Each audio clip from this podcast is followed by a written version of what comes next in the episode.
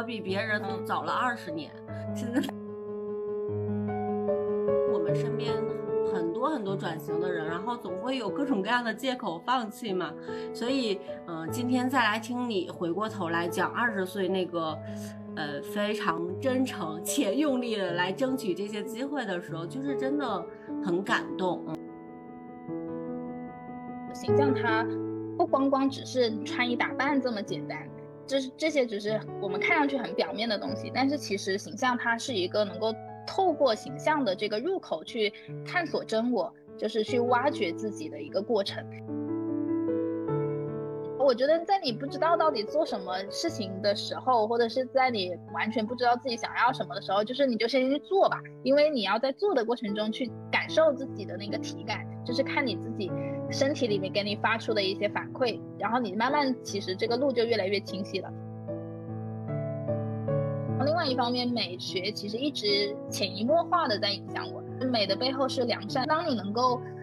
看到和发现生活中的美的时候，其实是你的思维和你的眼界已经调频到了一个很正向的世界。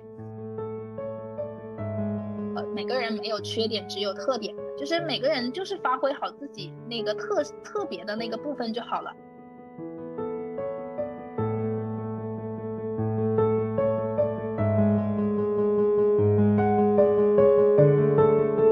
大家好，我是东东。不上班的第五年，我开始对艺人公司这个模式非常感兴趣。在这个基础上，我邀请了身边不上班很多年的朋友们来聊一聊他们的自由职业和艺人公司创业之路。呃，这个系列会录制大概十期左右，呃，邀请了身边十位朋友，每位朋友都会聊两期。第一期聊一聊他们的成长经历，啊、第二个部分聊一聊他们的事业发展，啊，追根溯源，看看他们如何成为今天的他们。蒜苗是我身边为数不多认识的深圳人哈，搞钱女孩。那今天我们就邀请蒜苗来聊一聊她的个人成长经历，然后蒜苗跟大家打个招呼吧。Hello Hello，老朋友了，新老朋友们大家好。然后刚刚东东说到的一个词，我特别喜欢，说他们是如何成为他们的。呃，然后呃，今天很开心有这个机会能跟大家聊，分享我的人生经历吧。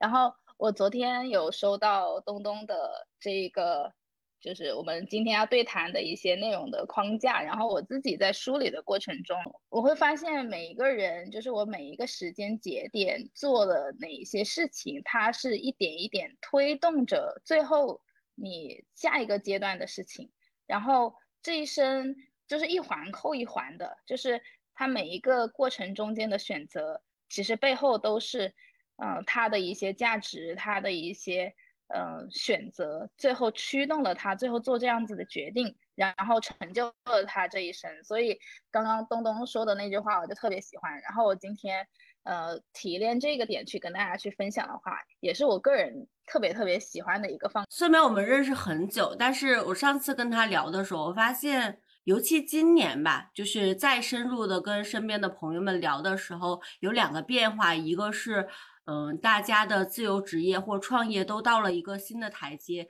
蒜苗，我们俩每次在微信里同步最近思考的时候，就是就是要点脚开心的那种，呃，所以也及时记录下当下创业阶段的一些思考。然后另一方面很重要，就是，嗯。今年越来越多的以 IP 经纪人这个身份和大家亮相的时候，我发现很多 IP 其实是无法复制的、独一无二的。那就是刚才蒜苗我们提到的，他们之所以为他们，到底经历了什么啊？那这一期邀请蒜苗很重要的一个点是，他是我身边为数不多在十几岁就找到热爱的人，且就是没有行业上的变化，一直钻研了十几年。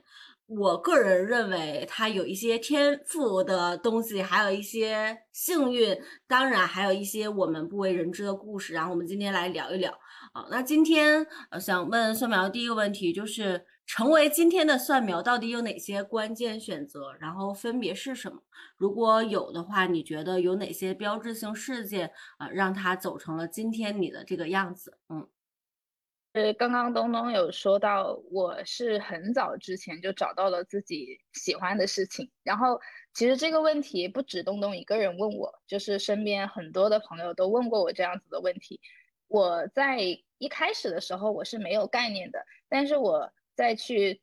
倒回，就是我为什么会比别人更早的知道自己想要什么？其实我会发现，其实在我很小的时候我就开始去做各种各样的探索，就是。比如说，因为从小家里是潮汕家庭，然后也经商嘛，所以从小其实一直都跟金钱打交道，然后要去家里帮忙啊什么的，然后，然后以及就是从小耳濡目染的这种家庭氛围，就会让我想要去哎有自己的想法，就是赚点小钱等等，所以就。通过赚钱这一个小小的切点去做了很多的事情，也做了很多的探索。就比如说我开过淘宝店啊，然后也摆过地摊，然后在家里帮家里看店子，然后做生意等等，就是做了很多很多的事情。包括那个时候在株洲，因为株洲的服装批发市场很火嘛，然后我身边的小姐妹她们也会。呃，去株洲的批发市场拿衣服，然后放到网上去卖。那个时候淘宝刚兴起，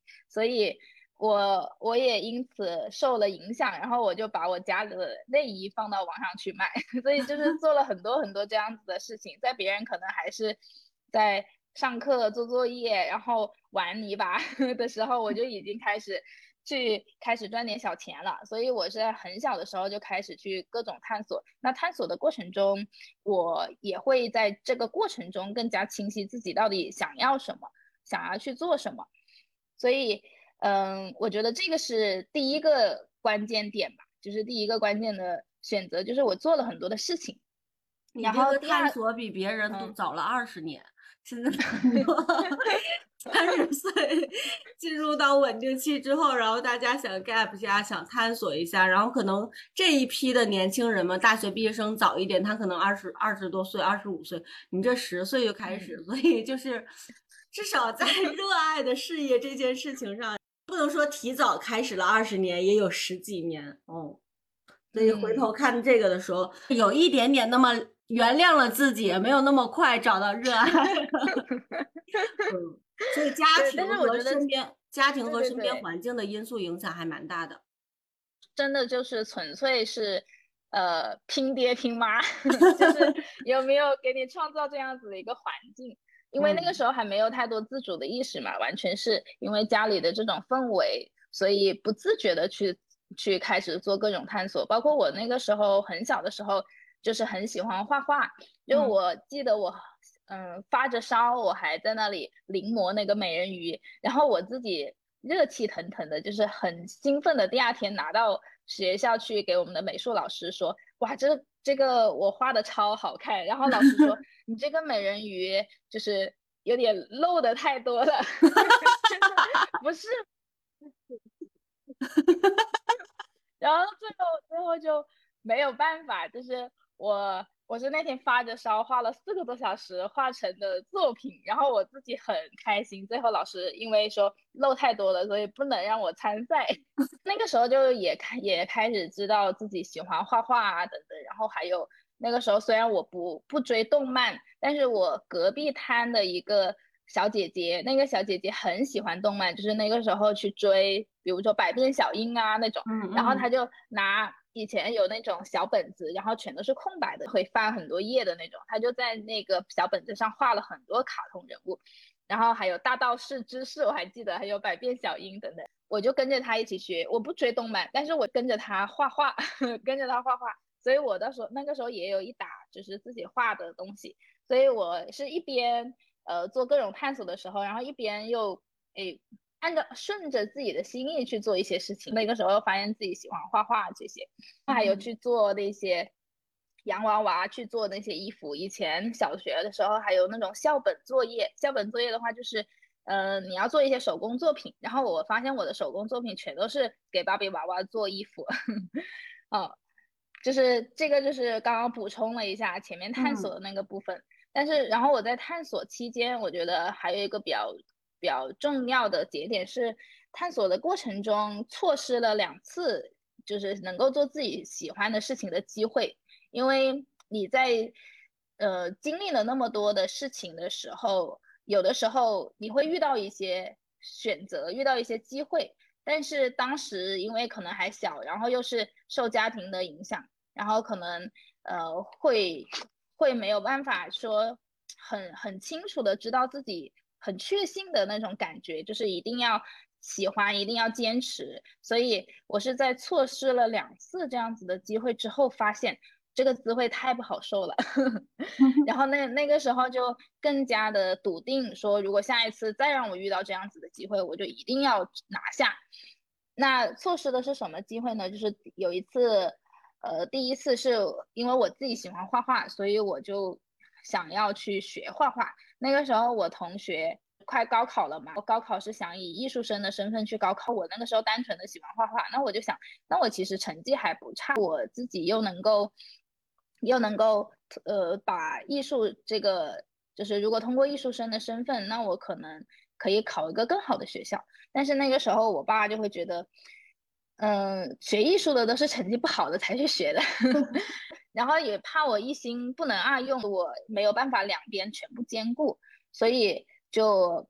就不同意我去学艺术。那因为没有办法学艺术，所以就没有办法说你以后填志愿啊，或者选的专业是选服装艺术相关的嘛。因为我那个时候因为喜欢画画，就一直想要去学服装设计，所以这个是第一次错失了一次机会。那个时候就是单纯的就是呃屈服于我老爸，然后我没有坚持下来。嗯，因为那个时候也是快高考了，就是我也觉得。时间耗不起了，就是最后如果我爸一直都不同意的话，我也没有办法说真的就拖到他同意为止，所以我就妥协了。嗯，但是我爸其实也是了解我的，因为我做事情是属于比较专注的，我确实没有办法一心二用，所以我也不知道我到时候就是真的一边学画画一边呃搞搞那呃一边学画画一边做这个学科的时候会。是一个什么样的状态？其实我也不知道。然后第二次是，嗯，等最后这个毕业的成绩出来了之后，高考成绩出来之后，然后有一次选择专业的机会。然后那个时候，福建有一所学校是可以非艺术生去报考服装设计专业的，然后就唯一的就是那一家。然后在湖南的招生就只招一人。我。那个时候就是我填专业的时候，嗯，当时我还特意跑到我们学校去排了很长的队去咨询我们的那个校长。最后，当时因为要打工，快迟到了，一直排不到我，我要走了，我还爆哭了一场，很着急，就是很想要，就是咨询一下。然后那个校长就跟我说，确实就是这个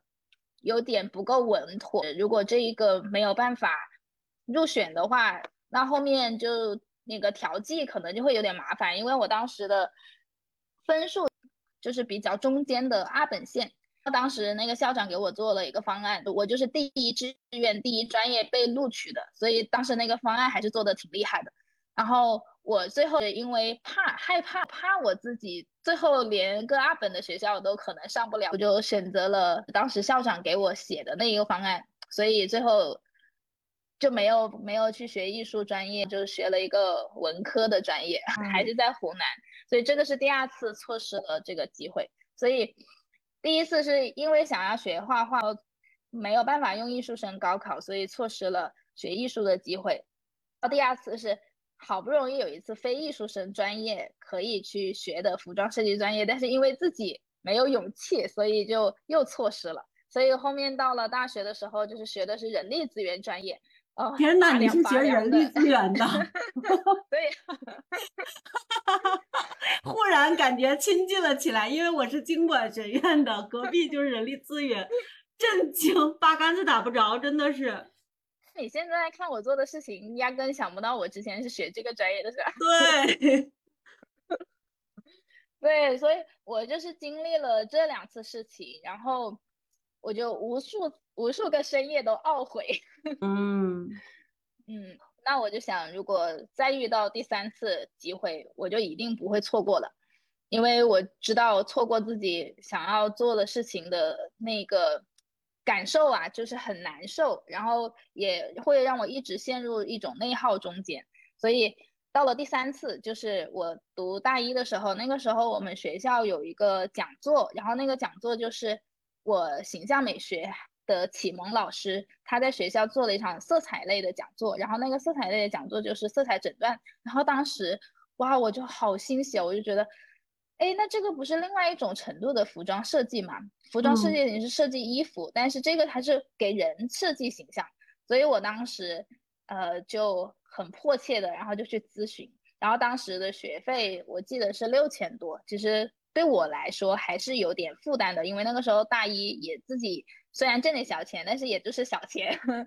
所以也没有没有这个，所以我当时直接去。跟我室友借了一千块钱，先交了个定金，然后就跟那个老师磨啊磨。我说你先让我上课，我先给你交个定金。但是当时因为很坚持，然后当时我室友都生怕我被传销了，因为其实他那个讲座就有点像公开课嘛，然后也其实又是引流嘛，所以我当时那个室友借钱还给我打了个欠条，然后就生怕我被洗脑了，还。刻意的去跟我了解了一下情况，然后我因为因为第前面我爸就没有同意我，所以我也不知道这个事情就他会不会同意，所以我当时其实是下定了决心说，那我就自己去摆地摊，或者是自己淘宝赚钱去把这个学费凑齐的。当时是下了很大的决心，也鼓起鼓起了很大的勇气，但是最后我大学的时候做了很多学生会的事情。因为当时老师给我到我的一个形象诊断是说我的风格会有前卫性，当时对我来说也是很震惊的，因为我一直以来都是用潮汕女孩的标准去要求自己，就是这种很温柔啊、顾家，然后很淑女啊，就是大家一直对我的印象就是她是个淑女，就是我的同学录全全部都没有看过我发过脾气，然后所有对我的昵称都是淑女。所以我当时知道自己是前卫型的时候是很震惊的。那我大学的时候就想，那我可能还有很多我内在的东西没有被挖出来，所以我就大学的时候做了很多，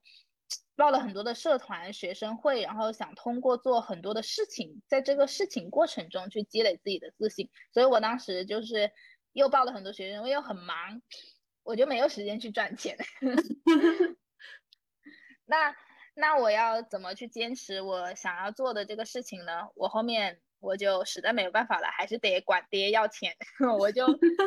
我就为了能够成功，我写了长长的一封申请书，打申 请，然后告诉我爸，我说我有多喜欢，多想要做这个事情，然后需要他的支持，以及之前。呃，因为我爸错过了一次一些机会，然后让他也有一点点愧疚，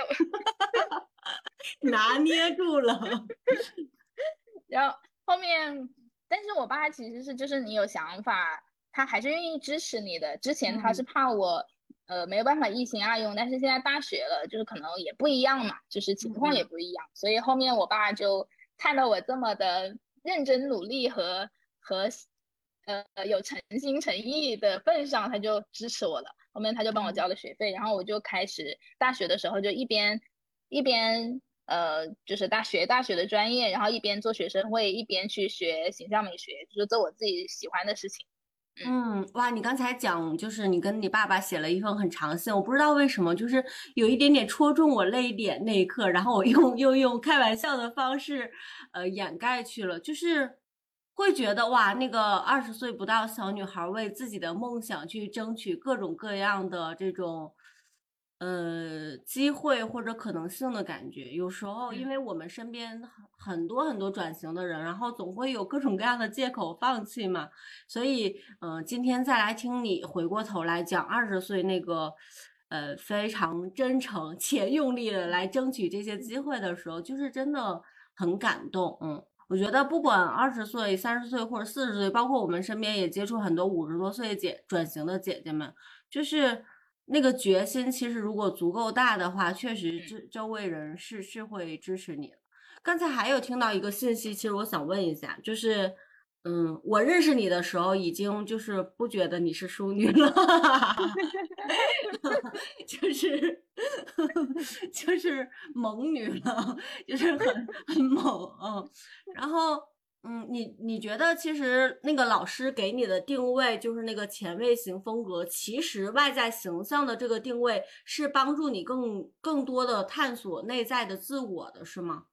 嗯，这个还蛮好奇的，因为可能之前对形象的。呃，了解浅显的了解，可能会觉得说，哦，他就是让我穿的更好看，或者让我在各个场合穿对衣服。但你刚才提到了这个点，就是呃，帮助探索自我用外在形象。那这儿可以稍微延展一下吗？就是，嗯嗯，对，这个我觉得太有心得了。就是 就是刚刚东东介绍我的时候有说，嗯，我这么多年一直都没有换过行业，然后一直深耕形象美学行业，就是。嗯，如果一个一份事业能够让你坚持这么久，我觉得它一定不是被它的技术所吸引，肯定是有一些道的层面。嗯，所以我我为什么这么坚持想要做形象美学，以及通过形象美学去帮助更多的女孩找到自己？其实这个过程就像刚刚东东说的，形象它不光光只是穿衣打扮这么简单。这是这些只是我们看上去很表面的东西，但是其实形象它是一个能够透过形象的这个入口去探索真我，就是去挖掘自己的一个过程。我自己本人也是因为这个受益匪浅，然后呃，到我现在活出自己的这个状态。像你认识我的时候，我已经是一个活出自己的状态了。就是我在呃大学之前，就是所有的。所有这种小学、中学就一直都是一个小透明，就是大家对我的印象就是真的是淑女一样的，然后性格这个部分也很好，然后我不不不敢表现任何任何站在台前的事情都会让我打哆嗦，就是到这种程度。所以我到大学的时候，就是因为做了学生会，然后做了很多的事情，然后在这些事情过程中去积累自己的自信。他之前的这个契机，就是让我看到了哦，原来我的长相这么的个性。因为我有的时候，你对自己的打扮，你会按照你以为的自己去打扮自己。所以我这么多年在潮汕家庭的这种氛围下长大，我也会觉得我就是很典型的潮汕家庭，然后潮汕女人，然后。潮汕女人就是很顾家嘛，然后也很知书，呃，不能说知书达理，就是很贤惠，而且我又是家里的老大，所以会有很多的责任在在自己的身上，所以我那个时候就一直以为自己是淑女，所以我就一直按照淑女的方式去打扮自己，但是呢，就是怎么打扮都不好看，就是，就我从来没有发现自己好看过，就是那个时期，所以就更加不自信。哦，那当我。当我老师告诉我我的风格原来长得这么的个性和前卫的时候，我就这个词压根都不会在我以前的世界里出现过，没有人这样子评价过我，所以我就觉得很震惊。那我想，那我肯定形象上还有很多东西没有被挖出来。我竟然长得这么个性，那我的穿搭应该也是可以个性的，我的个性里面应该也是有一些锋芒的。不然我不可能长得这么个性，所以那个时候就，呃，有这个契机，让我更加的有勇气说，那我要去，呃，更打开自己，看自己，真最后他能够变成一个什么样子。因为如果你自己的长相长得很个性，但是你的内在心力不足的时候，你也没有办法穿得很个性，所以你还是没有办法把你的这种形象完全打开。最终它是一个人一合一的状态，就是你的衣服能够很好的表达你的。形象，然后你的长相跟你的内在，它是相对来说比较统一的，就人一合一的这种状态，才能够最后活得漂亮嘛。所以，所以这个也是我自己就是很想要通过形象美学，然后去做美学教育的传播，然后培养很多的形象顾问，能够让他们真的去帮到他们身边更多的女孩子看到这一层。因为很多时候就是，嗯，我觉得，我觉得无论。比如说像算命啊，或者是像这个形象探索啊，又或者是嗯做人类图啊，做各种测试啊，其实它都是你去了解自己的一个方式。那我觉得形象其实也是啊，只是它入口不一样，但是最终抵达到的都是你要回归到你自己嘛。嗯嗯，哇，这段好棒哎，就是嗯。哇，就是又又再一次激起了我对形象这个热情，呃，很多年，但是因为要学那些什么布料呀，然后那些风格啊，我觉得是离我很遥远的词。然后，嗯，刚才听蒜苗这么一讲的时候，嗯，私下一会儿我再 问一下你，我觉得就是 好像外在形象的那个自我探索也会更直接一点，就是。呃，你想成为谁？你先成为他的那个样子嘛。啊，这句话我们听了很多年，但是今天你这样一说，感觉又再次解读了。嗯，好棒。我觉得这个也跟形象美学这个形象顾问命名有关系，就是这个命名阻碍了很多，然后也也增加了很多的沟通成本。嗯，这个是我今年。呃，就是这个也是我今年创业这么多年来在美学行业就是很深很深的一个体感。就像我们平时说，就是我们会用形象顾问来描述自己嘛，说你是做什么，我们说是形象顾问，但别人其实不是很理解形象顾问到底是什么，或者是说形象顾问一想到的都是洗剪吹，就是但凡跟跟形象有关系的，他都可以说自己是形象顾问。但是其实我们在做的事情，它不光光就是单点的去。解决你形象的问题，表面上是形象，实际上背后是你要去跟用户沟通，你要帮帮助他去疏通一些心理的卡点，让他能够接纳自己，然后接纳自己的风格和特点，最后他才能够呃。把外在的形象能够呈现出来，所以它其实是一个内外的过程。所以我们现在提炼了一个词，叫做风格，就是应该叫形象风格顾问。就是我们其实是在用我们的专业去帮每一个女孩找到她自己的个人风格。然后这个风格相对来说它的维度就很广，那包括你的个人风格、你的生活方式、你的思维方式、你的你的性格特点，其实这些都是你组成风格中间的一部分。形象只是其中的一个显现而已。那你这个风格对应到的一些服装语，对应到的一些服装语言肯定也是不一样的，对吧？这样子这样子去描述的话，如果这么很多年前，呃，因为东东也有就是一直都是在跟美学行业打交道嘛，也有这一段 经历嘛。如果很多年前你知道它是风格，那是不是可能又不一样了？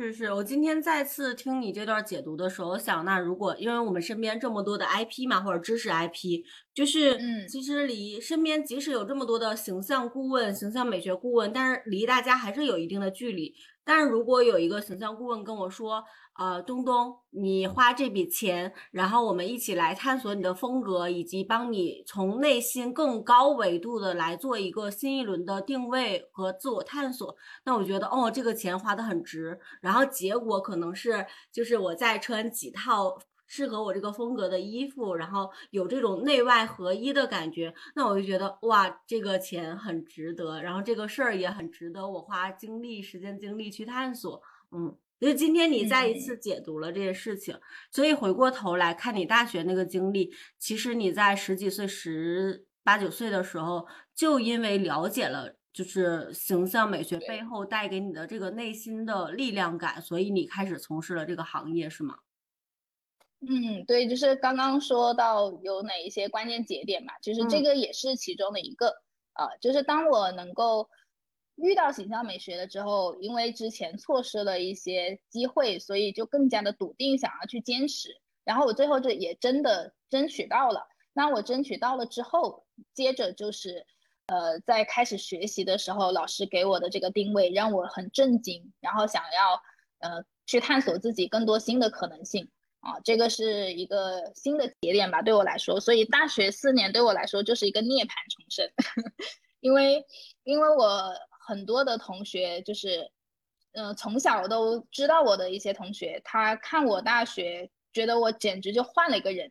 就是他们以前用“淑女”这个词，觉得看大学的时候的我，以“淑淑女”这个词已经不足以表达我。嗯，这对他们来说，他们就觉得非常不一样，就完全不一样。你就是非常典型的女大十八变的那种类型，是吗？就是长相上不一样，然后做的一些事情也让他们会很吃惊，因为你看，你想啊，我小学六年，整整六年，我从来没有迟过到，然后我就唯一一个上午请了一个一节课的病假，是那天早上肚子有点不舒服，然后全勤整个六年全部全勤。但是我大学的时候，我因为要去做学生会，我会翘课，我会挂科，这 这 这个是一个。但是，但其实那个时候，呃，为什么这么能够放得开呢？就是我我会。以前是会受限于这些条条框框，那后到大学的时候，我会更加的知道自己要什么。但是你在时间精力不够充沛的情况下，你肯定是要做一些取舍的。所以我就会更野一些，然后还有还有去学生会，就是我接下来说的这个也算我下一个节点，就是在学生会整个大学时。整个大学时期去做非常多的努力和尝试，就是我大学四年有三年都在学生会，从干事做起，然后做到部长，然后再到再到呃再到副主席，就是整个这一路全都是通过实干，然后一一路杀杀上去的。因为我其实我的因为不是很自信，在在这种公开场合的演讲啊表达，就是那个时候其实是很弱的，但是我。做事情的能力，大家觉得很靠谱，所以其实我当时，比如说从干事，然后到部长，然后再到副主席，很多时候你是需要一些公开演讲，然后去让大家为你投票啊等等这种，就是这些话我都说不来，然后每次这种时候都是都是完全砸砸掉了，就是被我弄砸了的那种状态，但是都是因为我那个时候的部长和那个时候的主席非常非常了解我。平时做事情是一个什么状态，然后刷他们自己的脸，给给别人打打标打包票，说他一定可以，然后这样子上来的，就是我都不是通过票选上来的啊。但但是在这个过程中，就是因为你作为部长，你需要去啊带领你下面的干事，然后你要每周跟他们开会，同时有的时候你还要去带班，然后去。去在讲台上去组织纪律啊，啥呀啥，就很多的事情。所以，我那个时候真的是每天都像做噩梦一样，就是硬着头皮上。从最开始的坑坑巴巴，然后我们那那个时候我带的那个班有几个东北人，东北的大汉子，然后东北汉子就在下面起哄，你知道吗？我在上面就完全 hold 不住场，就是就是就是翻到脸红了，就就这种，你不懂吗？就是后面，但是因为就是。次数完全就是次数多了，最后自己就没那么怕了。然后整个大学，呃，在学生会的这些，你就抛头露脸的多了，然后慢慢的让自己就越来越有信心，而且越来越娴熟了。就是我觉得，即使也还没有完全很娴熟的状态，但是是在这个过程中有一个有一个非常大的突破吧。嗯，所以就是在大学这几年里面，我。呃，像我的自信心，然后我的综合能力，我的公众表达、领导力、组织力，包括那个时候整个三年全是做的媒体方面的东西，就是宣传部门嘛，所以对于宣传传媒工作的一些敏感度，包括我自己的个人形象，其实都是在那个时期得到了一个集中的锻炼和提升。然后我对自己的能能力模型也会有更清晰的认知，知道自己擅长什么，不擅长什么。嗯。哇，就是其实你这一段就属于现在很多人转型初期的刻意练习了，就是对，就是好早好早，嗯，经历。其实你在样这样刚才聊的时候，我发现或许就是在听这一期播客的朋友们，在大学时期你做的事情，就就就为你现在事业在做一些铺垫了。你那个时候是宣传部的，我那个时候是外联部的。哦。去拉钱的，去外面企业要钱的，然后去做各种活动，我就觉得哇很有意思，所以大家也可以溯源一下，就是或许你大学时期已经在为你今天的事业在做一些铺垫和那个小种子了，嗯。嗯，是。我那个时候外联不行，我觉得我真的跟着别人打交道要嘻嘻哈哈、哈啦哈啦那种，就真的不行，就是那个时候我们部门唯一拉到的一个赞助，是我硬着头皮。去拉的五百块钱，然后其他部门可能拉很多，但是我们就是属于比较有内采的，但是外联这种事情真的不行，很有意思。哎，那你从嗯大学时期除了在学校的工作，然后你开始在就是外面打工赚钱了吗？还是说其实也是毕业之后才开始真正的进入到美学行业的呢？嗯，我大学时期。没有时间去外面打工赚钱，就是我自己在工，我自己在做学生会的时候，其实是很忙的，但是也还有经济上的压力。但是我用什么方式也能挣点小钱呢？比如说开淘宝店，就是它就线上的嘛。然后我一般就是暑假的时候，可能，呃，我那个时候做自己的那个手工蝴蝶结，因为做手工，然后自己也比较喜欢，我就利用了一个暑假，然后把淘宝店开好了。就因为淘淘宝店里开，有时候你要做装修啊，就是你有很多的准备工作。我每一个暑假基本上都有一个很重要的事情要做，就是不会说每个暑假就躺在家里玩那种，不会的。然后我暑假我就把这个店开好了，开好了之后，我白天就做手工蝴蝶结，做好手工蝴蝶结之后，我就拍照，拍照，然后就上传到店铺里面。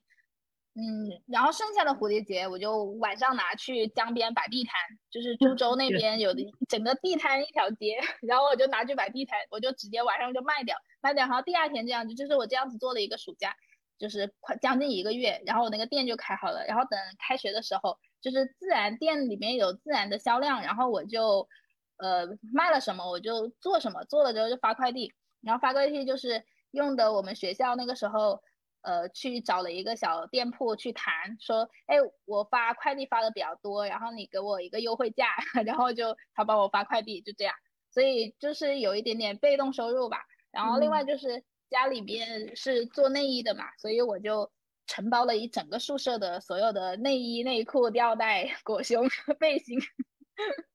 就是这个也可以挣点点小小外快，就这样。所以十年前你就知道线上线下相结合了，现在大家开始说线上互联网人开始摆地摊做线下经济，然后线线下的人要学线上，你这十年前就开始了。我刚才就特别想笑啊，就是，嗯，很多东西挺挺有意思的。嗯，然后我记得我第一次认识你的时候，是从别人那里听说你的，然后别人那里听说你是因为他们说你很早就在知乎上挺有名了。嗯，这是你大学时期开始做文字或者做新媒体的契机吗？嗯，我觉得，我觉得也算，就是如果没有大学的时候那三年都是每天接触互联网、接触新媒体。可能没有那么早有这个意识，说，哎，原来可以去写公众号。所以我其实，呃，那个时候，呃，因为大学的时候，比如说学校的官微，然后公众号，那个时候公众号时期刚开始嘛，嗯，然后还有微博，微博我是发吐了，真的是就是因为运营学校的官方微博让我运营伤了，所以最后我出来的第一件事情从来没有考虑过微博。就是那个时候是刚开始那个微信生态，就是微信公众号刚开始，然后那个时候正好到我那一届的时候，其实那个公众号是交给下面下一届的人去负责了，就是我们那个时候已经已经算元老了，所以不用。但是让我觉得，哎哎，这个东西我还没有尝试过，然后还挺新鲜的，那我可以去尝试一下。就有就一直在这个语境下，嗯，然后就对这些东西也比较敏感。然后再一个呢，就是我那个时候。大学大大四的时候，因为前面三年都是一个很忙碌的状态，到了大四突然一下闲下来了，不知道要干嘛，我就是真的是闲不得，所以我就我就去找网上的一些形象美学类的东西，我就发现好像根本就没有找到，没有任何的关于这一块的一些内容，所以我就想，那我就自己写。所以其实是这两个契机，一个是对于呃大学三年对于新媒体的敏感度，以及我。我真的就是很喜欢形象美学的这个东西，然后想要去学习，但是发现没有东西，就是这两个加在一起，这促成了我去在二零一五年底的时候开始去写公众号，然后去写，最开始其实是写公众号，就还没有想到知乎，然后我就想，那我公众号我没人呐，没有人，那我应该去哪里引流？那个时候其实还不知道叫引流啊，然后我就想，哎，那我因为那个时候大学的时候我们。我们的那个班导就是我们我们学生会里面学办的一个主任，他很喜欢刷知乎。然后我当时是作为负责我们学校媒体的负责人，就是副主席嘛，所以他就会告诉我，哎，这个知乎可以研究一下。但是在大学的时候，那个时候没有用上，也不知道怎么用。后面我就想，哎，好像当时跟我说过这个知乎，那我就去看，我就去搜，哎，上面还是有挺多形象美学类的一些问题，比如说发型啊，怎么的怎么，然后我就去做了回答，然后有一条爆了，就是刚回答第一条就爆了，然后当时我就想，哎，那我就把二维码加上去，然后当时就引了一波，引了一波去关注我的公众号。所以这个事情就这样子顺势就做起来了，所以我就早期百分之九十的用户全都是知乎过来的，然后我在知乎上也一直去用这样子的方式去回答，然后嗯，慢慢的知乎的粉丝也起来了，嗯，哇塞，那时候其实你把公众号当成私域，然后完成了公域到私域的 引流路径。哎呦，现在回头看那些不知道在做什么的时候，现在都已经被冠以了名字，什么钩子，什么运营，什么引流，哇，好好笑。所以其实，在二零一五年，你其实因为做知乎、做公众号，就开始了相当于你的个人 IP 之路。是是，那个时候也不知道叫个人 IP，对，那时候还没有这个名字。公众号已经是很洋气的事情了。我们二零一三年毕业的时候，然后我们班的团支书跟他一个好朋友注册了一个公众号，我们打开都觉得惊呆哇！这个什么东西？就是就是真的，就刚才脑海中瞬瞬间出现了，就是常见东北话，就惊呆了老铁，就是那种觉得好洋气哦。现在回头想，嗯，就有点像在做各种各样的平台一样，嗯。那你二零一五那么早就开始了个人 IP，你真正的变现或者创业，其实真正把它当成一个事业来做是什么什么时间和契机呢？嗯，我我在写公众号的第第四个月我就开始变现了，哇，那个时候就是叫私域变现，我也不知道我那那个时候是私域变现。就是其实我是在公众号很火的时候，就公域很火的时候，我就已经在开始做私域的事情了。因为那个时候公众号的话，可能你是通过广告挣钱。因为我当时写的都是形象美学类的干货，所以别人通过我的文章看到我写这些还比较专业，然后他们就会问我，哎，能不能找我做咨询？就是所以，我第一单是一百九十九的一个形象咨询。形象咨询，然后给他做了一个小报告，就是就很早很早的时候，所以我其实变现这一，呃，所以我其实，在美学变现，然后公众号变现这个路还是比较顺畅的，其实是被用户推着走的。他们就刚开始是做咨询，后面因为我写的东西很专业，就是很多的专业术语，其实很多的是同行能够看到，所以他们也会问我，哎，能不能来找我？就是学形象美学，所以我后面就顺势去开了课，去做形象美学类的这种技术的传播。后面我就就是变现这个就相对来说是比较顺利的。我在我毕真正毕业，我是一六年毕业的嘛，一六年七月份毕业。然后我真正毕业的时候，我去公司上班。其实我一去公司上班的时候，我的副业收入就已经超过我的主业收入了啊。但是因为当时觉得。还是想要出去看一下，就是看一下这些大公司都是是怎么运作的，然后增加一些自己的职场经验。然后自己一个人出来创业，心里还是没底的，就是很慌。后面我就还是工作了三年的时间，最后是一九年才一九年八月份才辞辞职出来，自己全职做这个事情。之前就是都是一直一边工作一边副业做这个事情的一个状态。嗯，哇，你还蛮能坚持的。现在很多人副业收入一超过主业，马上马上就不想上班了。你居然还坚持了三年，那什么契机下说，哎，我决定说，那我结束一下现在的这种两两两条腿走路的阶段，我我干脆一个人去做算了。有什么嗯转折性的事件吗？有有几个契机，第一个是真的是实在累的不行了。就是我，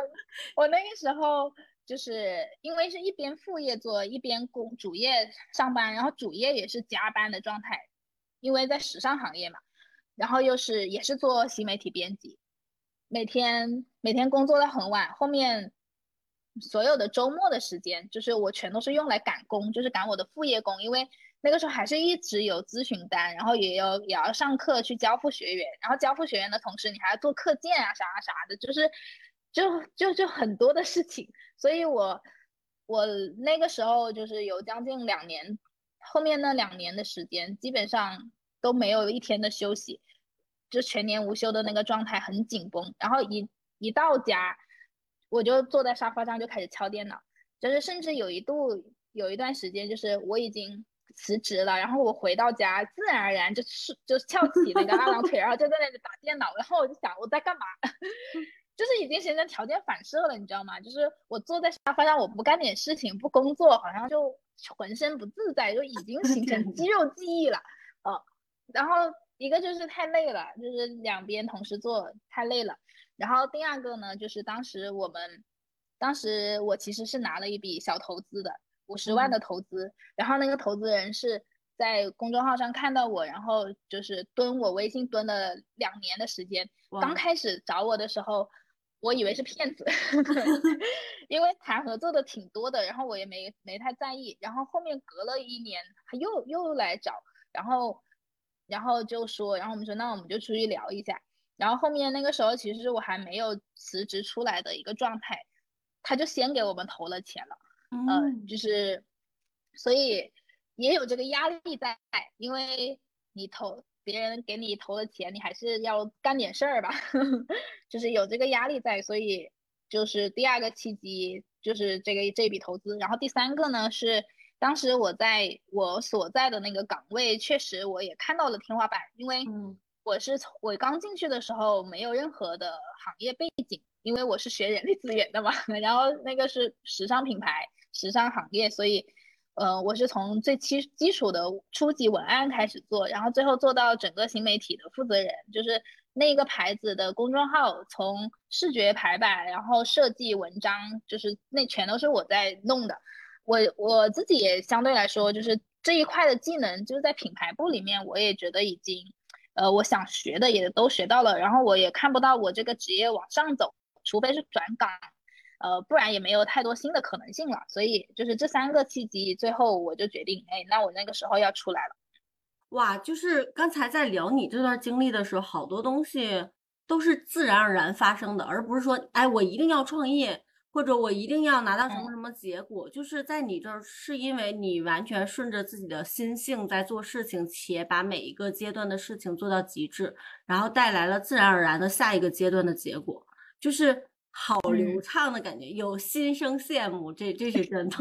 然后也快速的反思了一下，其实我们很早接触公众号什么的，就是现在回头看，一方面肯定是跟你专业能力、专注的这个有关，另一个就是最基本的坚持都没有。我现在的那个公众号都是一六年、一五年注册的，到现在可能是年更选手。对，就是我在想，如果那个时候开始。七八年前开始，你哪怕嗯每个月发一篇复盘，复盘这个都会成为一个复盘方向比较有专业的人了。所以现在刚才听你这段经历的时候，真的就是专注和坚持这两个点反复的说，但是好重要。嗯，然后但是我后面你说的这个，其实我当时也有这一个，嗯，也有这一个，就是复盘啊，就是因为我那个时候。后面去做交付去了，我确实也没有太多的时间持续的去跟公众号。我前面是密集更新了一一段时间的，然后那个粉啊，然后那些用户就是那个时候涨起来，而且我的每一篇文章都很干，所以给我的长尾效应非常的长，就是我可能一篇文章足够干，然后在知乎上可以长达三四年的这个长尾效应。天呐，所以它就一直以来源源不断的会给我去带来新的用户。然后我公众号也是的，就是你在现在回过头去看我以前的那个公众号，就是上万的阅读量，然后大几千的阅读量，都是大部分基本上都是这样子的。但是现在反而没有那么好了，因为因为我每一篇文章都写的很干，所以我其实我那个时候也会在想，就是如果那个时候也是认知还不够到位了，不知道说哎公众号的红利啊等等那一些，然后如果当时呃在这个基础上再。呃，坚持更新，然后多发一些文章，更新频率弄上去，可能又是不一样的状态。嗯，因为我到现在就是公众号也就一万粉丝不到，就是一万左右的样子。所以你看我更新了那么多年，其实但是用户很精准，但是其实一直都是以这种私域的方式去运营的这个公众号，要的都是精准粉丝，但是没有去把那个公域的口子打开，把受众面打开，所以也是认知不到位吧，那个时候。嗯嗯，但是这种就是你其实你几年前就开始加引号现在这一种公司的模式，如果其实来了很多大量的这种非精准的粉丝，对你来说其实或许也是一种消耗。嗯，也是因为时间精力很有限。嗯嗯，对。那我认识你的契机其实是二零二零年前后嘛，然后那个时候，嗯，一九年、二零年你也开始创业了。就是那个创业，你有哪些关键动作让你？我就觉得二零二零年应该没错的话，就是感觉隔一段时间你就在搞一个大事件或者有一个大动作的感觉，做了很多很多尝试，且每个尝试都还挺有结果的。嗯，那个契机又是什么呢？嗯，二零二零年是我真正开始自己做的那个时期，然后自己出来创业。之前我还是有那个合作小合作伙伴跟我一起做的。二零二零年那个时候，就是也经历了解体，经历了解体，然后没有跟那个合伙人一起合伙了。所以二零二零年是属于一个从零开始的状态。虽然即使很顺，但是之前组的团队啊或者是什么，就是其实就二零二零年的时候就从全部重新开始，然后完全自己说了算，按照自己的想法去运营的一年。那个时候我。做的第一件事情就是先去系统的学习创业和运营。呃，我一直以来是对商业有感觉的，是基于这么多年家庭的影响。但是至于在线上到底怎么去运营、怎么去做，还是没有一个很系统的那个概念。所以我当时是一个是报了小马鱼老师的那个运营顾问班嘛，另外一个就是呃报了行动派当时的 MP，就是有那个创业课。然后我通过这两个课。就是塑造了我整个运营的系统，然后创业的系统，就对于创业这个事情更加有体感了，然后能够更系统化的去考虑。然后我在那一年就把我的产品去做了一个整体的优化和迭代，就用运营思维去做了一个迭代，然后边学边落地，然后边学习的过程中又又边去做分享，所以其实是用。知识去倒逼自己的行动，然后行动又拿到了结果，然后结果又放大，然后再让这个圈层里面又对我有一些新的认识，就又实现了破圈。其实是这样一个状态。嗯嗯，但是其实你在开始所谓个人 IP 之前，你是有产品的，你是有可卖的东西的，只是需要更多人知道你而已。你是有这个杠杆的。嗯嗯，对对对对对。嗯，我就是因为感觉你不管进哪个圈子，都会让那个圈子充分的认识你。然后，对，然后我是说，呃，我之前前段时间我说我要采访蒜苗，我说蒜苗是我身边就是永动机以及收割机，只要这个人到那儿了，然后这个 IP 就在那个圈子里，就是真的是，呃。收割这个词不对，但是那个收割机的动作真的就是会被你圈粉，且你有可以卖的东西，感觉你卖啥他会买啥的那种，就是呃，而且我因为我们有一些共同好友，大家一提起你都是就是好评超多，而且是超好的好评的那种，所以就是这些。嗯，这些外部的声音，有一些人可能跟你并不是走得非常近，甚至有一些人你也没有那么的说，哎，我们是公司伙伴。但是因为在这些人的声音当中，然后又让我认识了更立体的蒜苗的感觉，所以就是，嗯，虽然我们俩没有直接工作上交集，但是就觉得，嗯，这个人非常专业，非常负责，就有了这样各种各样的评价，嗯，就觉得挺有意思的。然后又在我们有限的圈子里，觉得你确实是。干什么有什么结果，就是像什么样子，所以又又很印象深刻，嗯，然后嗯，感恩感恩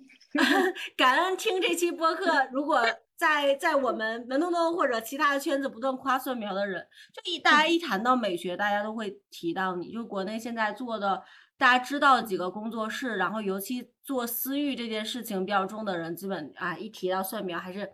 知名人物哈，嗯，然后。没有没有，嗯，然后后面有那么一两年的时间，然后我就发现你在朋友圈开始不断的提形象力这件事情，就是之前送过一本书是程程老师的，嗯，感觉那个你又到了一个新的阶段，这个阶段又发生了什么呢？从一个人创业到到公司化，嗯，其实老陈老师是我的前老板。啊，是你工作几年的那个前老板吗？是我不是，是我毕业工作第一份工作的前老板。哦，我毕业之后第一份工作，我是因为写了公众号，然后拿有公众号这个筹码，然后顺利进入到了当时的形象力工作。哦，哦，对，哦，嗯。然后当时的形象力也是做美学方面的东西嘛，因为你想啊，就专业对口啊。然后我还我还有这个证明自己专业的东西，就是我之前写的公众号，所以我就成功的应聘到了形象力。然后那个时候就是老师就是是老师，然后也是老板，其实跟老师没有太多的交流的那个时候，因为那个时候自己是个小员工。嗯嗯，然后后面。后面，但是因为，呃，当时老师服务的那一些人群相对来说是深圳比较高端的人脉，就是做形象美学类的，他已经不光光是形象美学这个层面了，企业高管呐、领袖形象智慧啊，到这种级别的，呃，都是一些比较很知名的企业家去服务他们，然后或者是企业家的另一半，就是也是这种圈层。然后，但是那个时候我刚毕业，其实我是，呃，我又说了，我很不擅长这些东西，就是不擅长跟别人哈拉哈拉什么的。所以我那个时候 虽然很专很专业，但是其实你再去服务这些用户的时候，呃，专业它不是放在第一位的啊，更多的是一些人际沟通啊等等那一些。所以我在那个时候是很不适应的一个状态，我也服务不好这些人。那个时候也确实年龄太小了，就。站在那里就是很苍白无力。对，后面后面当时是也参与了一个项目，老师做的一个项目，就是也是就你的定制，也是想要通过嗯这种诊断啊，然后帮别人去塑造形象，到最后形成衣定制，就是这一这一线的。但是还概念还是有点太早了，所以后面这个项目失败了，我就我就离职了。嗯，然后到了。离职之后，我就去了，就是我说的服装品牌里面做新媒体编辑，然后在新媒体编辑那里又做了两年多，将近三年的时间，所以总共加起来是三年多的一个职场经历嘛。然后我到二零二零年的时候，其实，嗯，我就呃开始全职做自己的事情。然后后那个时候是有一个契机，就是这个美丽三重奏，当时是老师这本书。这本书问世，就是是老师的第一本书。然后我当时的群体就是非常精准的用户，因为我本身就是做服务，然后也做形象美学类的课程，也培养了一些学员，所以他们都是形象美学从业的意向者，甚至已经是从业者。那老师这本书，嗯，还是有一些行业门槛的，就是如果你是真的对形象了解，然后感兴趣，然后再来看老师这本书，就会非常的有收获。但是很多人可能刚开始，嗯，不一定知道，因为老师取的名字他没有那么营销，就是这也是我老师自己的一些坚持。所以当时在我那个精准渠道里面，我做了一个共读的活动，然后加上一系列的活动，然后帮老师出了很多的书，然后也是这个契机让老师看到了。我还在坚持做这个事情，从形象力出来了之后，还在坚持做这个事情，以及我在做这个事情的过程中，大家我的学员对我的反馈和好评是非常好的，而且我也帮他在出书这件事情上也是有结果的。老师一直以来就是也是想要为这个行业做一些事情，他这么多年了，就是一直觉得形象美学这个事情真的很有价值，但是可能在这个行业里面缺少一些商业模式，然后。嗯，没有办法让这些美学从业者真正赚到钱，就是有各种各样的原因，所以一直是趋于这个责任和行业的责任以及他的愿力和使命嘛，想要把这个行业做起来。然后他看我一直在坚持这个事情，然后也比跟普通的那些美学从业者不一样的地方在于，我的金钱金钱能量是很正的，就是是有搞钱的那种氛围啊。一般有的 在美学行业。从业久了就是比较佛，对，然后又比较年轻，再加上我对于线上互联网啊等等这些是非常有敏感度的，所以后面就是呃老师就呃发出了邀请，说，哎，那既然我们嗯，没有在一起的时候，大家都是在往这个方向去走，其实大家的目标和目的地是一致的，那倒不如一起来做一些事情。然后老师也很真诚的想要说助推我一把，嗯，所以现在就是老师也是我生命中的贵人吧，就是现在就是进入了新的阶段，就是我现在是跟老师一起在做形象力这个牌子，然后是更多的还是我在去。呃，我再去主导吧，然后往前去推进这个事情，用从我个人 IP 的这个时代，慢慢往公司化转型的这个阶段，然后从形象美学工作室往形象美学行业平台的方向去努力。嗯嗯嗯，就是今年感觉你的很多动作好像就是越来越大了，且速度越来越快了，就也很期待，因为今年有很多 IP 开始就是从个人 IP 开始往公司品牌 IP 去转型，就挺期待蒜苗这方面探索的。但是你刚才讲到这儿的时候。就是又有一个新一轮的感动。第一个感动是你跟你爸爸申请的那个，到这个就感觉你你通过自己翻越一座一座高峰，然后又跟老师再相见的那种感觉，然后很棒。嗯，就是那这一段你的探索，其实从十岁左右那种小女孩的探索，然后到了快 三十岁，没有三十岁，嗯，就是。走进三十岁这个过程中，将近十几年的探索，嗯，就是，哎呀，还是很想笑，嗯，就是感觉小了，明年，明年，明年就三十岁了，啊，明年那么快了吗？对，就是十几年，其实也虽然，嗯，三十岁很年轻，但是其实你已经做了十多年的探索了。在美学的积累上，然后包括从美学这个延展出了新媒体技能啊、活动技能啊，方方面面。嗯，那你觉得就是这个每一个关键节点，看似加引号很顺哈，或者顺着你的心流在做事情，你觉得这些选择的背后有哪些核心核心价值观支撑你往前这样一路走呢？可能因为。嗯，昨天我们也聊了一位朋友，他说其实成功没有那么的难，他觉得只要坚持，然后你发现身边有一些人不坚持了，你自然而然就成功了。我觉得挺有意思的。哦，那今天在回顾你的这个将近十几年的经历，也有这种感觉，就是你一直在做事情且持续有结果啊。那你觉得哪些你的核心价值观在支撑？且我们今天听这一期播客的朋友们能有借鉴的部分？嗯。首先，第一个就是我的，我觉得行动力是很强的。嗯 嗯，就是当我想要去做一件事情的时候，我感觉我好像有源源不断的这个精力和动力，然后会去做。没，就是在还有在赚钱这件事情上是没有任何卡点的。这个可能是基于呃潮汕家庭的这种氛围，所以很多事情我想了我就做了，因为我。我觉得我确实是真的做了足够多、足够多的事情，才建立起了我的自信心。然后这个自自信心是由内而外的，因为我觉得我是属于那种比较一根筋的，然后我也是比较专注的，就很难说一下子就让别人对我一个非都对我有一个非常好的印象，因为我可能在大。大庭广众面前啊，就是是属于那种有点木讷的，就是呃反射弧要慢一点的那一种。觉得我们第一次见面会觉得蒜苗有点高冷，这是真的。可能我今天跟你聊，然后发现哦，你可能就是相对来说不擅长第一次那么快速的熟悉起来。但我们第一次在那个线下见面的时候，哇，还是有点高冷的。嗯，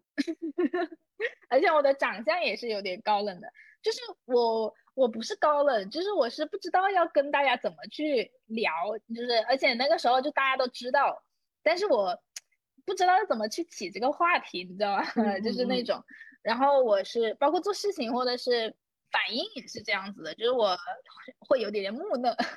所以别人说我我会有点反差萌，就是看上去很高冷，就是这么锐利的一张脸，但是实际上很呆萌，就是这种状态。是的。所以我确实是做了非常非常多的事情，去让我自己这个部分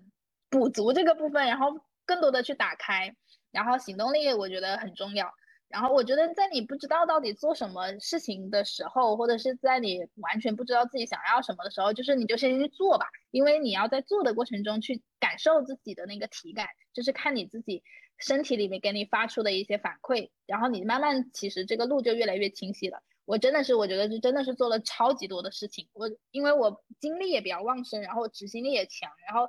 也也走了一些弯路，但是我真的是在很多很多的刻意练习中间去。把我各种各样的技能打磨出来的，因为我觉得我都不就是也不完全算完全天赋的，可能美学这一块有一点点天赋，但是我也是足够多足够多的练习，我才能够到这个阶段啊。所以这个这是第一个，就是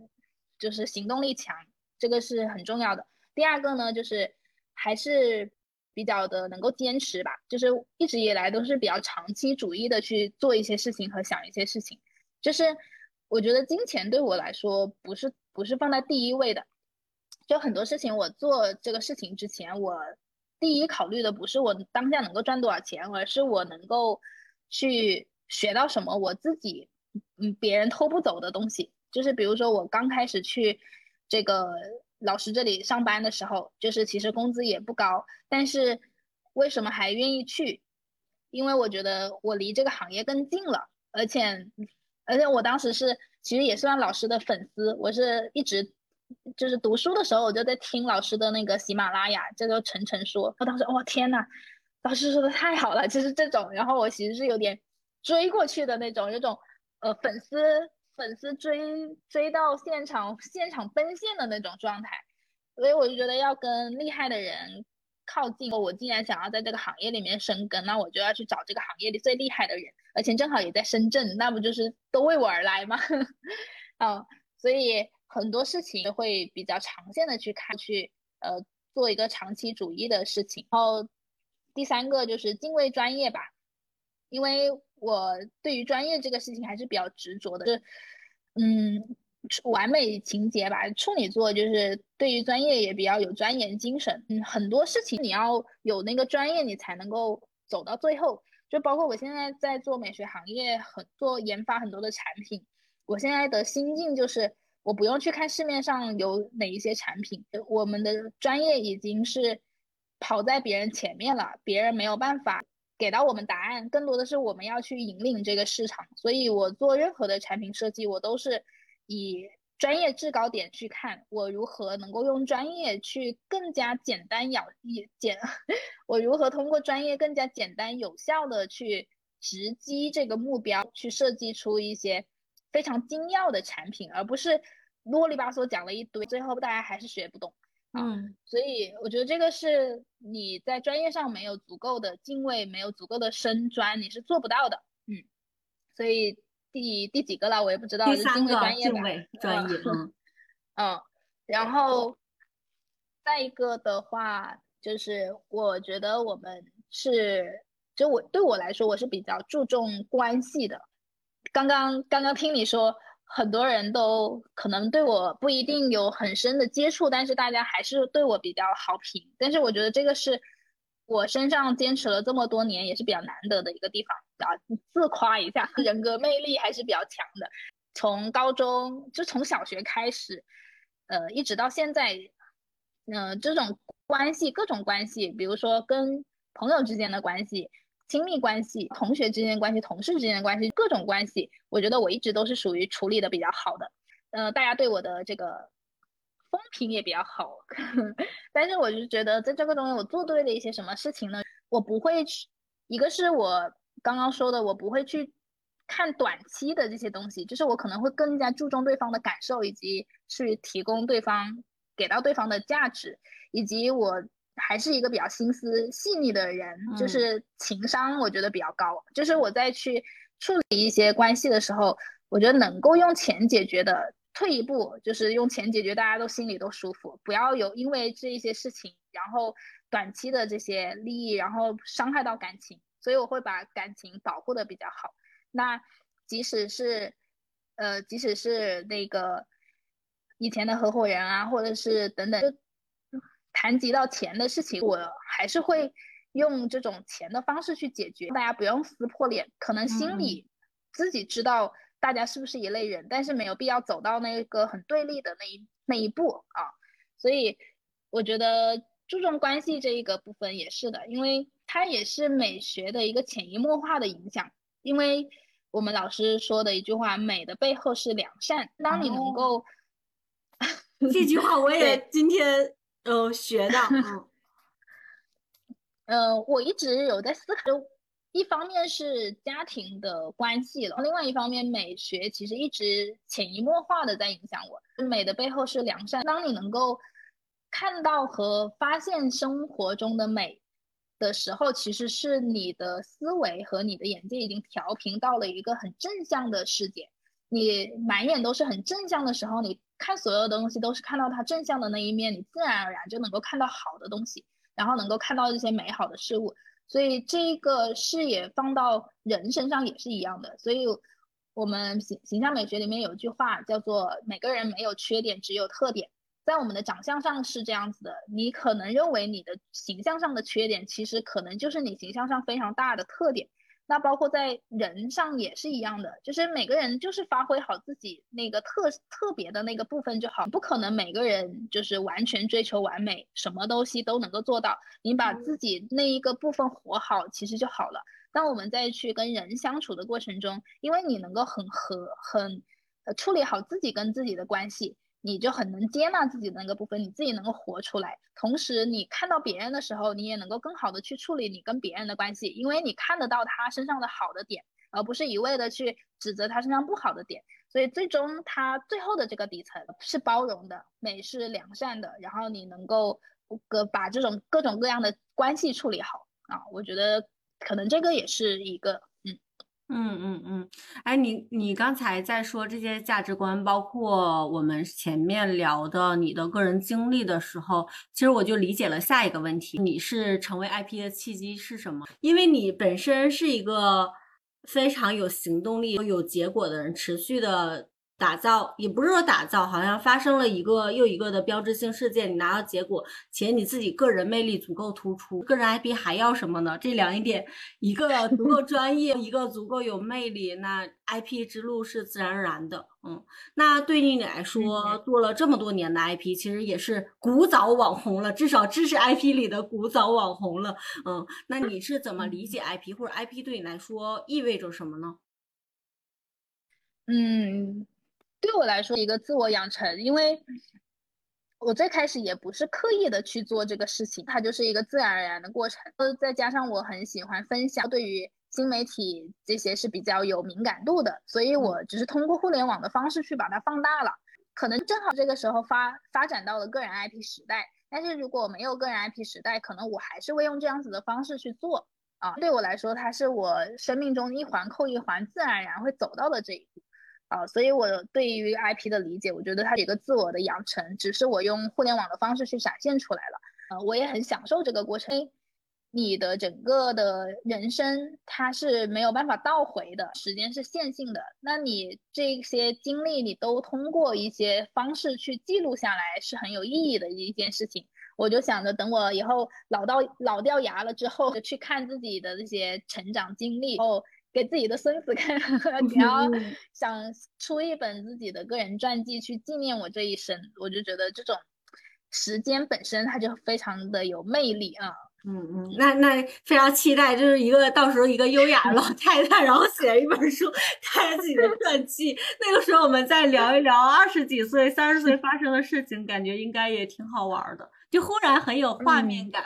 嗯，我现在每年我虽然我现在公众号。也快半也快半年更了，但是我每年一些关键的节点我都会去写，就比如说我，呃，去年不是去海南旅工吗？还有去一点结婚，我已经隔了好几个月了，但是我依然还是有那个想法，说我要去记录下来。但对我来说，它不是一个我当下发生了这个事情，我要为了博取流量、博取别人的眼球，我就赶紧要热腾腾的去写出来。但我对我来说，它就是一个我自己人生的一个。经历的一个纪念，然后我时不时还会翻以前我的这些文章去看，然后回忆一下啊，我当时怎么这么厉害呀？我怎么当时这么有才啊？就当时写的文章怎么这么好啊？就这种，然后我会发现有的时候我，呃，在前几年的文章，我能够看到一些我当下就已经意识到的一些问题，但是可能到我现在再去看这些的时候，哦，原来当时其实意识到了，但是还是没想明白，现在还在做这些事情。嗯嗯啊，就是会有这么一个过程，所以我觉得，呃，就就跟自己对话吧，就是跟过去的自己对话，跟未来的自己能够更好的去对话，是这样。嗯嗯，哎，这样实时的记录真的很好，因为有一些道理或者有一些领悟到的东西，可能在当下你用文字记录下来了，但是你。就是知道不等于做到，然后有一些是你做出来的，然后慢慢的哦，原来是这样的。就是实时的文字记录能记录我们每个阶段不同的思考和关键动作，然后回过头看，嗯，就是还挺给自己信心的，哦，就挺有意思。而且我觉得记录这个过程还非常锻炼一个能力，就是自我觉察的能力。嗯，因为你在写这些东西的过程中。你也是在思考和复盘，然后你写完了之后，呃，你会更加有体感。就比如说你昨天发稿子给我的时候，发大纲给我的时候，让我填一下这些关键词嘛。其实我使用的时间很快，就中间还去吃了个饭，然后歘的一下就写好了。就是包括我给你写的那一些话，其实都是在我的这个每天的日记里面摘出来的。嗯，就是就是这些事情，不是说。今天我要跟你准备这一个访谈，然后我才有的体悟，而是我每天的所思所想，我就在思考这些事情，它已经变成了我越来越深入骨髓，然后并且能够深刻理解的一些事情。然后当我要去分享的时候，当我要去写这个文章的时候，它就自然而然就出现了，它它就很适合放在这个位置。然后你在写这个过程的时候，就是我第一次写的时候就很拍大腿，就是哇。我居然能够想到这一层，就是这种感觉。然后我今天再跟你去讲的时候，哎，可能我再去梳理的时候又是不一样的体感，然后看是不是会有一些偏颇啊。然后那你给到我一些反馈的时候，我想，哦，原来这个事情是对的，就不一定是我一个人这样子去想的，其实大家是有共同的感知的，就是你就一点一点的在验证，但是你没有刚开始去思考写下来的这个过程。可能后面我跟你跟别人的很多的对话也是谈及到这一点，但是你当下不一定能够立马马上反应到啊，就是你不一定马上能够听进去，所以我觉得这个也是很锻炼自己的一个自我觉察的能力的。是，忽然觉得从另一个层面理解了 IP 对于每个人个体的意义。我不一定说每个人都要成为网红，或者成为呃赚年入几百万的这种知识 IP 或者带货 IP。但是如果其实用这种 IP 思维，是不断的跟世界发生碰撞的，然后一来一回，就是。以前谁说过一句话，说自己这个东西是看不见的，然后跟别人的这种互动当中，呃，来更好的来重塑自己。但是你刚才讲这段的时候，我觉得 IP 的作用其实在这儿也体现了，就不断的有外界的反馈，然后互动，然后让你的觉察更加深入，就这一点还挺棒的。那蒜苗最后一个问题啊，我想请问一下蒜苗，就是你觉得你经过了这样七八年的探索，然后包括中间和人合伙创业、自己创业，现在又做平台，你觉得创业教会你的商业第一课是什么？嗯，这这个是我最近问了身边很多人的，因为呃，即使是学商科的朋友们，在上大学的时候 也没有很好的学到个体创业这一课啊。那你作为一线的这个。这个纯干战士真的是每天是一点一点干出来的嗯！这个，那你觉得这个个体创业的实操方法论有哪些可以分享给我们的吗？嗯，我觉得第一个就是非常快速的自我迭代的能力。嗯，就是呃，我们很很多时候去遇到一些自己没有做过的事情，会有天然的这种恐惧。这个我觉得是人性，就是每个人都会的。但是创业这个过程呢，就是因为你每天要遇到的都是你未知的事情，所以慢慢的，其实你在面对未知时候的那种恐惧，它在你一次一次去面对、应对和解决，并且拿到结果的这个过程中，让你自己的心力它是在不断的提升的。就是现在我在遇到这些未知的时候，我不怕了，而且是很确信有一种。哎，反正就是一定是全新的事情，因为这个环境一直在变，你一定是要用一些新的方法、新的思维去去做，你不可能用以前老的经验呃就能够完全复制的。所以在这个过程中，它是一个快速的自我迭代，也不会让自己太多的设设限，因为呃遇到未知有恐惧，这个是心态方面的。另外一个呢，有的时候你会给自己做有一些限制性的信念，比如说。哎，我不行，哎，我不擅长这个，就是像比如说像最开始，我就会觉得我不擅长去公开表达，所以我用了非常非常多的力气去做做成这件事情，去突破自己。然后，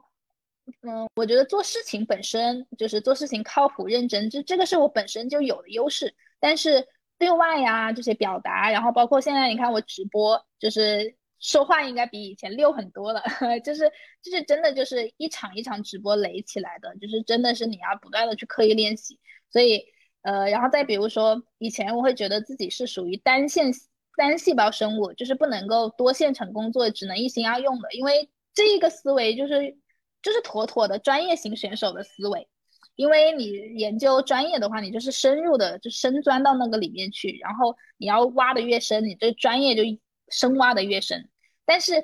这个思维用在创业上或者用在管理上是不行的，因为你容易把一个简单的事情复杂化，然后你再去管理员工的时候，你没有办法，呃，你没有办法，呃，去照顾到不同跟你思维不同的人。然后再一个的话，就是你在创业的时候，你肯定是同时在做很好几件事情的，你不可能就单纯只做创作者或者是只做课程这一件事情，所以。嗯，现在呢，就是会通过一些职业化方式的训练，然后让自己慢慢的，呃，从一个单线思维的人，能够去比较快的迅速切换，然后变成一个，呃，能够多线一点的，就稍微比以前多线一点。但是这个过程中也是很难的，就是需要需要你不断的去练习才可以。所以我觉得，呃，你要。呃，在一开始就是要打破自己的一些限制性信念吧。你不要一开始还没有做之前，你就觉得自己不行，然后你就定义自己自己怎么怎么样啊。所以这两个就是最后它就是一个快速迭代的过程。那你能够在这个过程中不断的去自我迭代、自我进化吧。嗯，然后这个是一个，这个是。一个，然后第二个，其实我刚刚讲的时候也讲到了，就是没有就去创造，就是因为什么事情它都是全新的，然后不会去不会怕从零开始，然后不会怕这个事情它是未知的，反正没有就去创造。再一个的话，很重要很重要的一个体感，就是我我们在去做任何的选择，特别是一些人生重大的选择的时候，一定要考虑的是我想要什么，而不是我现在有什么。这个是我今年非常深的体感，因为在今年公司化运营的时候，就是很多时候还是会陷入到自己之前个人工作室的那个状态，就是一要开始招人啊，或者是一要有一些决策了，就会想，哎，现在有一些什么资源好，然后这些资源它能怎么怎么用，然后怎么怎么样。但是其实，呃，从个人工作室一下子跳到形象力这个平台，有一些东西。呃，太小了，这个平台它需要一些呃稍微大一点点的东西，你不能只考虑你自己个人的那个部分，所以有的时候你个人的那个部分的资源它不一定适配，所以所以呃，我老师就一直跟我说，就是蒜苗，你不要每次想着我现在有什么，而是你要想着我需要什么，所以现在就是去做任何的事情，就会先从这个里面跳出来，就是我要看我。呃，我做这个决策以及当下的这个阶段，最终我们要的目的是什么？然后我们想要什么？然后现在有的能够匹配上的就用，不匹配上的就不用。呃，然后跳出来，我们可能用其他的方式去创造，创造我们能够匹配的，但是不一定是现在有的。嗯，啊，这一点，这一点我真的 太感同身受了，就是 尤其今年。因为我自己的业务也发生一些变化的时候，嗯，当你从自己有什么去做决策的时候，你看到的可能性很小，嗯嗯，然后你的思维也会被局限。但是当你从你想要什么，然后再来看我有什么，我缺什么，我需要去做什么的时候，你觉得哇，你的梦想是可以做很大的，然后再一步一步去实现它。嗯，你这个这个总结真的是太喜欢了。嗯，那这一期的播客，其实我们就跟蒜苗聊一聊他的个人经历，然后他的。呃，自我探索以及商业教会他的第一课，呃，这一部分其实是更偏向蒜苗个人侧的，就是我们开头讲到他为什么成为了今天的他。如果嗯对形象美学或者对创业感兴趣的朋友，大家可以顺着啊蒜苗的这个自我探索之路来看看自己。或许你现在三十岁、四十岁，嗯。重新再转型做形象美学，或重新再转型做一个新的事业，呃，留出至少一年的时间去充分的探索、去体验，进入到那个圈子里啊，不要着急一下子拿到结果。看今天三十岁的即将三十岁的蒜苗，呃，有今天的成果成就，也是从十岁的那个小姑娘的萌芽开始的，所以她走了将近二十年时间。那至少我们成年人给自己的一年的时间，充分去探索、去尝。是啊，应该也是不亏的这个时间投入。嗯，好的，那我们这一期的播客就到这里，谢谢蒜苗的分享。然后大家如果想链接蒜苗，可以在下面的呃自媒体平台“形象力蒜苗”找到它啊，然后也可以通过后台留言呃跟我们有更多的链接。好的，这一期播客就到这里了，谢谢蒜苗，谢谢大家，谢谢大家，谢谢东东，拜拜，拜拜。